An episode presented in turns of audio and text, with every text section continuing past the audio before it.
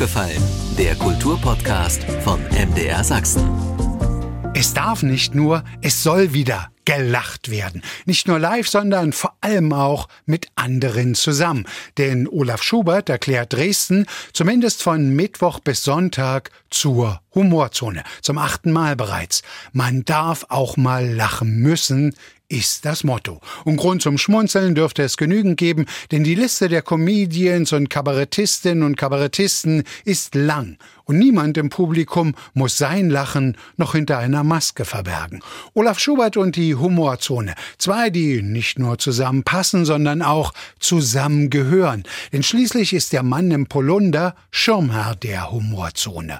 Und Womöglich der Sohn von Mick Jagger?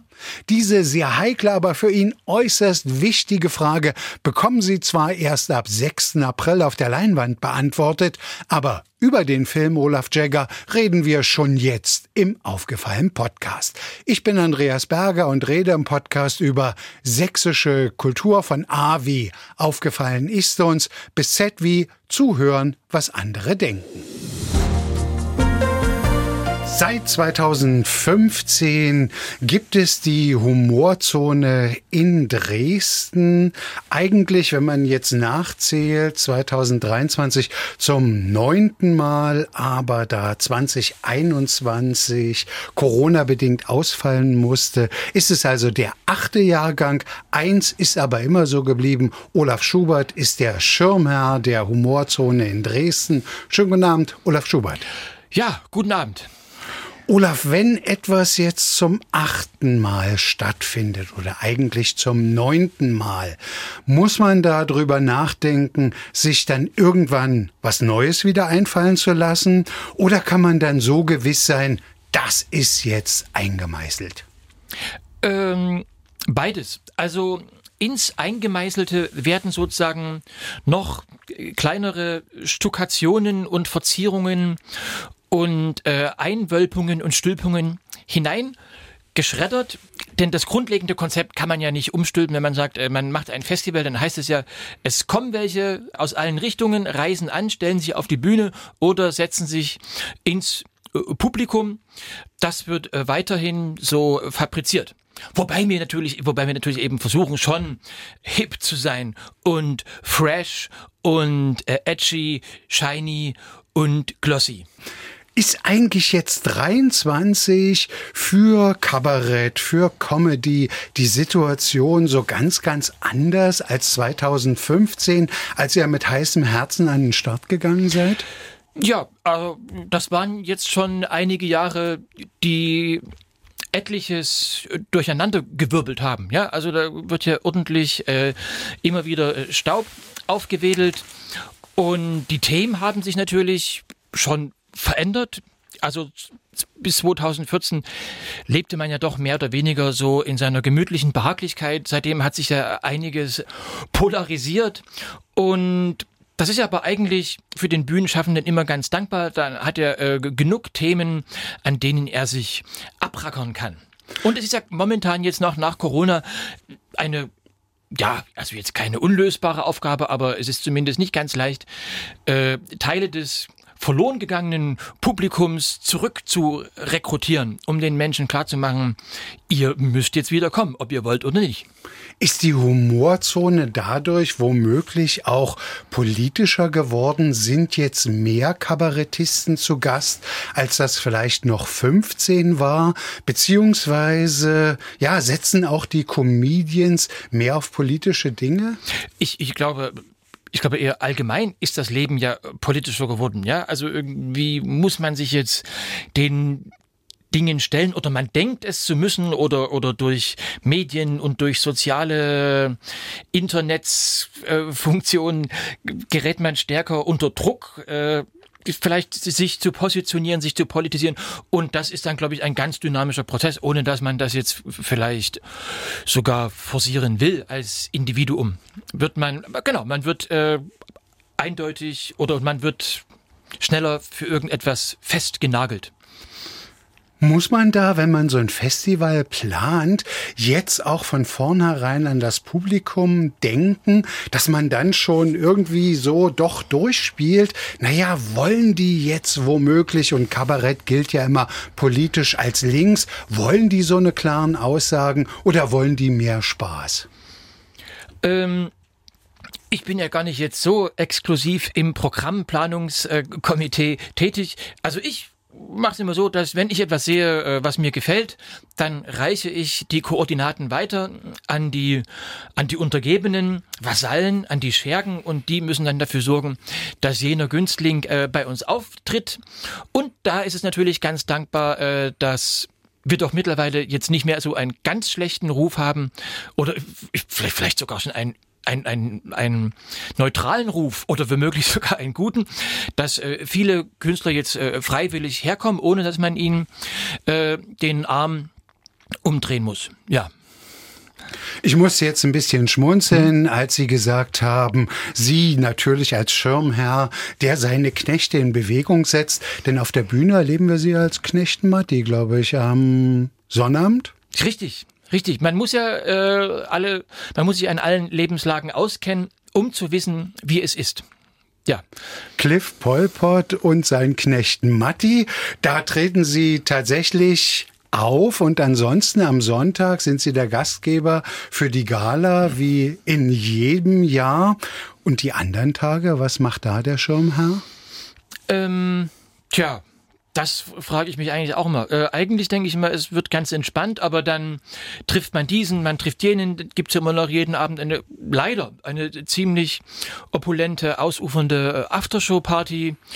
Und ja, und dann geht man dann doch meist nicht vor um, um früh um neun ins Bett, schläft dann bis zum darauffolgenden Tag nachmittags.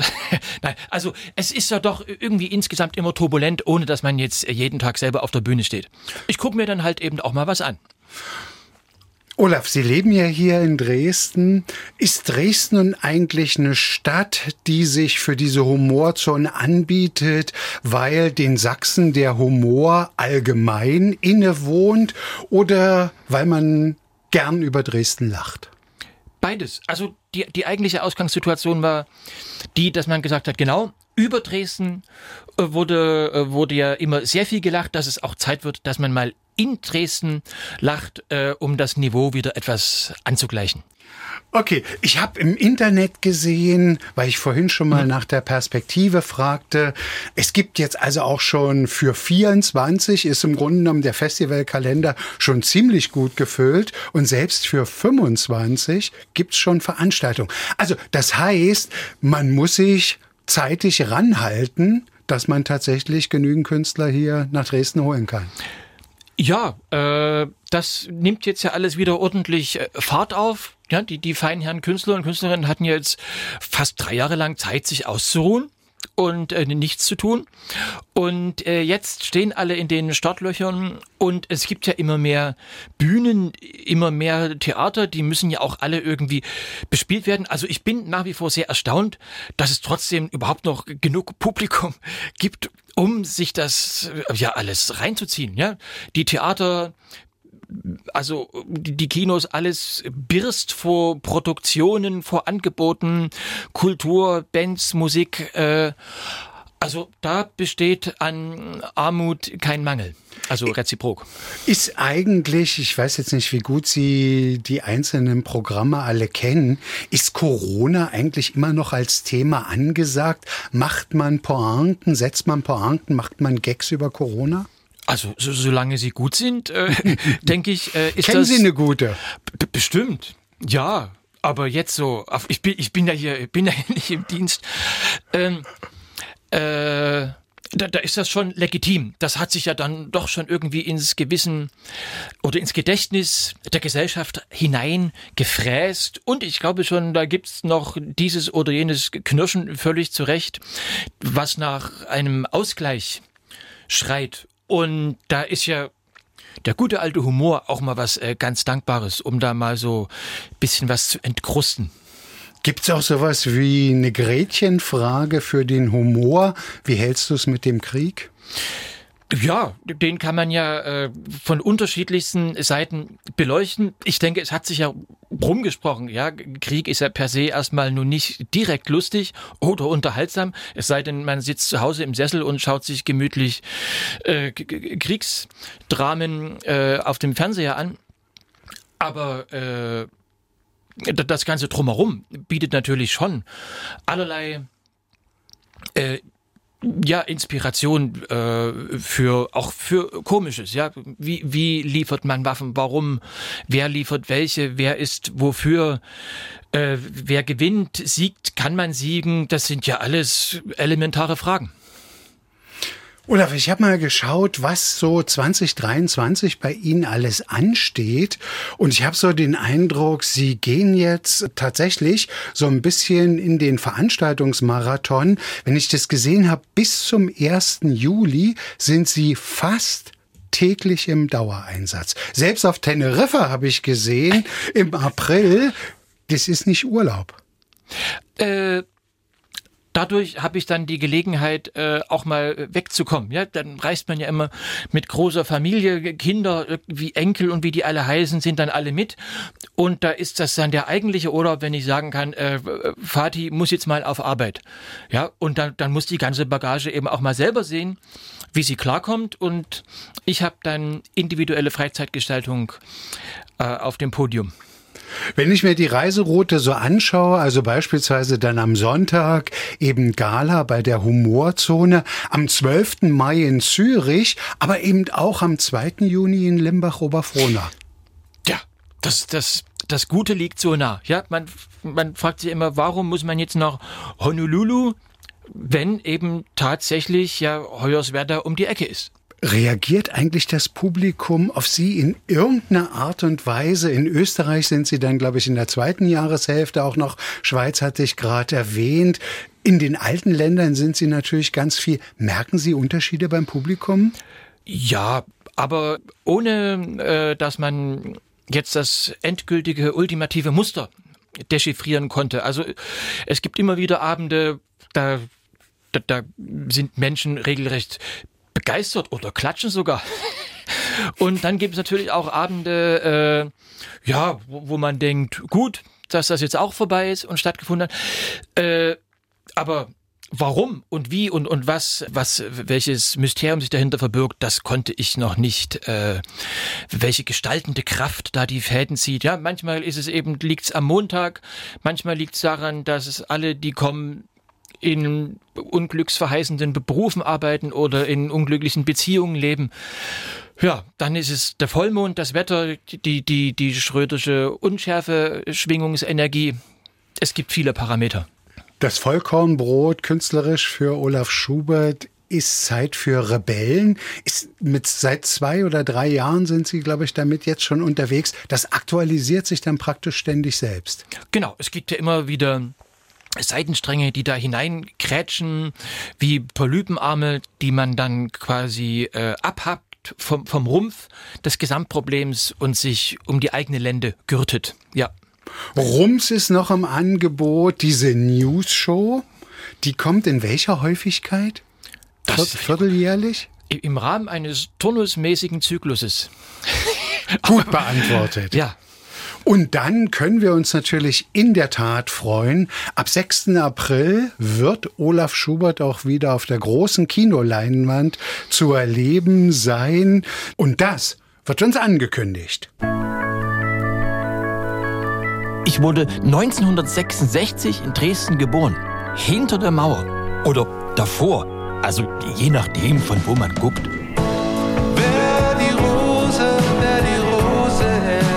Das verrückte Huhn war eigentlich meine Mutter. Der ganze alte Radioquatsch von Mutti. Original. Was? Interview Mick Jagger. Münster 1965. 65, da war Zone zu, kein Schwein kam da drüber. Das erzählt man doch seinem Kind. Also seit wann kann Mutter Englisch? Was macht die im Westen? Wo ist denn die denn her? Aus dem Keller. Was für eine Story! Aber wenn Mutti nicht mehr reden kann und Vati dicht macht, muss ich eben selber suchen. Immer muss es herausfinden. Da sagt sie, dass sie die Nacht hier mit ihm verbracht hat. Das sieht nach Gewitter aus. Ich bin der Sohn von Mick, Jagger. Natürlich wäre es jetzt wie ein erzähltes Mittagessen, wenn man den Film erzählen würde. Aber wir können ja mal beim Titel anfangen. Olaf Jagger.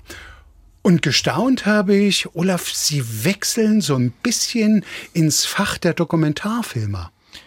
Ja, also halb freiwillig, halb, halb halb zog es ihn, halb sank er hin, oder so heißt das doch. Also durch quasi einen familiären äh, Schicksalsschlag, also, also kurz gesagt, meine Mutter starb und dann musste halt natürlich dann auch der Nachlass geregelt werden und da stieß ich halt auf äh, Tondokumente und die haben mich dann so ein bisschen, äh, oder was heißt ein bisschen, äh, überrascht oder regelrecht aus der Bahn geworfen und da entstand dann quasi die Idee darauf, wenn ich daraus, wenn ich mich jetzt schon auf, wie sagt man so schön, auf Spurensuche begebe, ja, wo stand das her, was hat es damit auf sich, dann kann man sich ja auch mal äh, begleiten lassen und da das sowieso Leute waren, die ich kannte, ist da quasi en passant ein, ein kleiner Dokumentarfilm entstanden. So könnte man das ja nennen, oder? Aus sozusagen aus Neugier. Aber was ich fragen wollte, ist auch, ist das häufiger so, dass Sie mal irgendwie das Gefühl haben, im Keller von Grund auf aufräumen zu müssen? Denn Sie finden ja das Orwo-Band im Keller. Ja, äh, da sind wir dann wieder beim Thema, äh, das Gute liegt so nah. Es liegt in dem Fall unten äh, verborgen. Und als Kind, weiß ich noch, habe ich das sehr gerne gemacht bei meiner, bei, bei Omi und Opa. Auf, die hatten so einen riesigen Dachboden und eigentlich wie, auch wie im Film, ne? da ist ja so, da, da sitzt das Kind und stöbert in alten Büchern und, und pustet so den Staub weg und dann findet es was, eine Kiste öffnet sie und da drin ist eine magische Uhr oder irgendwie so. Und das hat mir immer großen Spaß gemacht und eigentlich, ja, könnte man sagen, der Kreis schließt sich, dann sucht man im Keller und findet tatsächlich so ein, ein kleinen Ode, also dass da meine Mutter ein Interview mit Mick Jagger geführt hat. Das muss Mama ich, Schubert war ja. sozusagen in der Position jetzt Ihnen gegenüber am Mikrofon bei Jugendradio DD64. Genau, damals in den, in den 60er Jahren und und da tut sich ja quasi ein völlig neues Universum auf. Man, man sieht seine Mutter plötzlich in völlig neuen Sphären und man ist natürlich auch so ein bisschen gekränkt. Ja, warum hat sie mich da überhaupt nicht so ein bisschen teilhaben lassen oder hat mal irgendwas erzählt oder so? Damit hätte ich ja auch schön angeben können in der Schule und so. Ja, und warum das alles so war und was da, also da hat sich eben schon einiges verändert. Oder das, da, darum Wie war es halt denn Film. für Sie, Hartmut König zu treffen? Da kann ich mir vorstellen, ein bisschen setzt man sich da schon die Wundermütze auf. Sag mir, wo du stehst, stammt ja aus seiner ja. Feder. Dann war er, glaube ich, irgendwie so derjenige, der in der FDJ für Kultur zuständig war. Wie ist das, wenn man dem Mann begegnet? Also man merkt als erstes eben, wie vergänglich all diese Dinge sind, ja, sowas wie, wie, wie, wie Macht und Bedeutung und so, ja, er war ja damals schon ein recht großer Zampano, sag ich mal, ja, ich glaube, war immer so an der Schnittstelle zwischen Funktionär und Künstler. Das ist ja eigentlich so ein bisschen seltsam, ja, also, wo man, glaube ich, ja eigentlich sagen müsste, entweder oder. Und ja, und heute hat er da nun äh, so ein Zimmer, so ein Devotionalien-Schrein, sag ich mal, mit ganz viel Erinnerungen und Fotos mit allen möglichen Leuten, die ja im Endeffekt niemand mehr kennt. Ja, und äh, gleichzeitig hat er aber natürlich schon interessante Dinge erlebt hat was zu berichten und, und konnte ja zumindest relativieren, dass es durchaus vorstellbar war, mhm. dass jemand von DT64 durchaus zu so einem Konzert nach Münster 1965 zu den Rolling Stones geschickt wurde. Wie, wie ist Ihnen das eigentlich prinzipiell gegangen, die Leute, die Sie getroffen haben? Also beispielsweise, ja, City haben Sie mhm. getroffen, Sie haben Christine Dehn, ja auch eine Kollegin von DT64 seinerzeit getroffen getroffen. Sie waren auch bei der Stasi. Sie haben Flake von mhm. Rammstein getroffen. Sind die Leute eigentlich immer alle offen, sich erinnern zu wollen?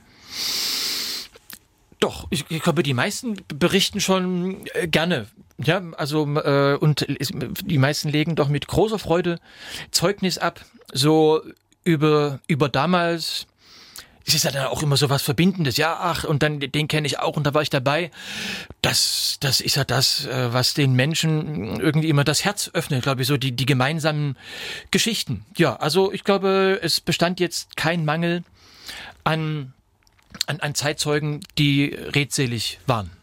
Und da musste natürlich halt auch ganz viel rausgeschnitten werden. Also, ja, soll ja um mich gehen.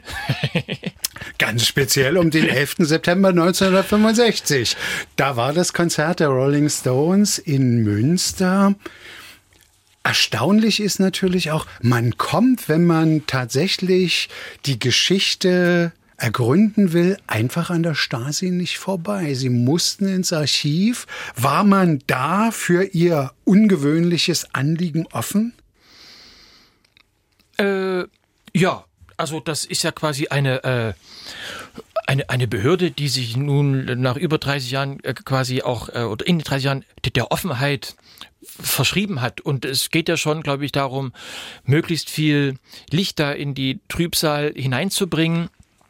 Und da war man sehr kooperativ. Ja, das war äh, also natürlich ist, ist das Ganze, womit man sich dann dort äh, konfrontiert sieht, eher äh, niederwerfend und deprimierend, dieses ganze Geschreibsel, aber ja gleichzeitig ja auch wieder äh, schräg, ja, also diese Ausdrucks. Moralisches Fehlverhalten laut Stasi-Akte wird ihrer Mutter vorgeworfen, Olaf. Ja, und äh, die, die S ging und also das ist schon, schon interessant, aber auch dann doch gut, dass es vorbei ist. Oder was ich Sie natürlich fragen muss, ist, sind Sie eigentlich früher immer eher ein Beatles-Fan gewesen oder doch mehr der Rock'n'Roller, mehr der Rolling Stones-Fan? Äh, mehr Beatles. Ja, und wenn Rock'n'Roll, dann doch eigentlich eher so, ja, dann so Led Zeppelin und die etwas rauere Gangart dann. Aber natürlich habe ich jetzt in den letzten Monaten dann habe ich mir die Sache nochmal anders angehört. Und Sie hören wahrscheinlich, seitdem Sie dieses Tonband bei Ihrem Vater im Keller gefunden haben, auch bestimmte Titel der Rolling Stones ganz anders. Ich denke da an Lady Jane, weil, wenn man jetzt sehr optimistisch ist, ist das auch eine Hymne auf Annemarie Schubert. Ja, das klingt natürlich erstmal ziemlich unvorstellbar. Ja, das ist ja schon ein, ein, ein, ein, ein Welthit. So, den fast jeder Mensch irgendwie schon mal gehört hat in unserem Kulturkreis. Und dass quasi meine, meine Blutbahn da vermutlich Schwingungen aufgenommen hat. Ja, ich will das jetzt noch gar nicht so ausbreiten irgendwie, aber das also das macht schon was mit einem. Das ist schon nach wie vor ist das ja alles noch ziemlich neu jetzt für mich und so und gibt da auch so ein paar vertragliche Sachen, dass ich dann noch gar nicht so genau drüber sprechen darf. Aber wir ja. wollen ja auch nur neugierig machen. Ja. Aber auf jeden Fall hört man, das kann sich ja jeder selbst anhören, in Lady Jane, Anne und Marie. Und das kann man sich natürlich zusammensetzen. Das ist ein Film, ich sage es, ich habe sowas ehrlich gesagt überhaupt noch nicht im deutschen Kino gesehen. Man kann es auch gar nicht so richtig klassifizieren. Ist das nun mehr eine Dokumentation? Ist das mehr ein Drama oder ist das mehr eine Komödie?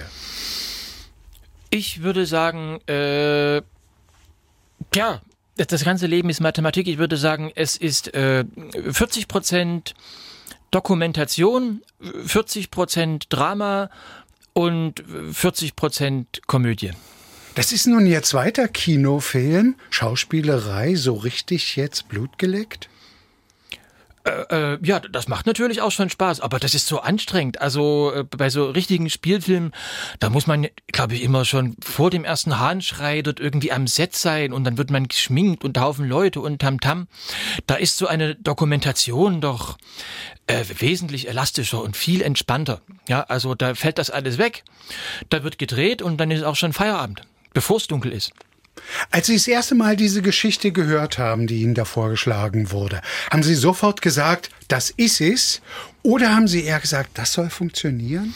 Also ich äh, erfahrungsgemäß sagt man eigentlich äh, immer erstmal ja, weil man ja weiß, äh, von elf Projekten werden zwölf sowieso nichts. Und das hat dann halt äh, wunderbar in den Corona-Fahrplan äh, gepasst, als ich dann eigentlich zu Hause sah, dann schrillte das Telefon und man äh, rief an und sagte, also jetzt wäre doch ideal, wir könnten beginnen zu drehen. Und da dachte ich, äh, jawohl, läuft. Olaf Schubert, zu Gast in der Aufgefallen. Ich bedanke mich ganz herzlich, dass Sie die Zeit für uns hatten und dann jetzt erstmal eine tolle Humorzone mit vielen hochinteressanten Begegnungen und dann toi toi toi für den Filmstart am 6. April kann ich nur jedem wirklich ganz ehrlichen Herzens ans Herz legen, sich den Film anzugucken. Olaf Jagger. Vielen Dank, Olaf Schubert. Dankeschön.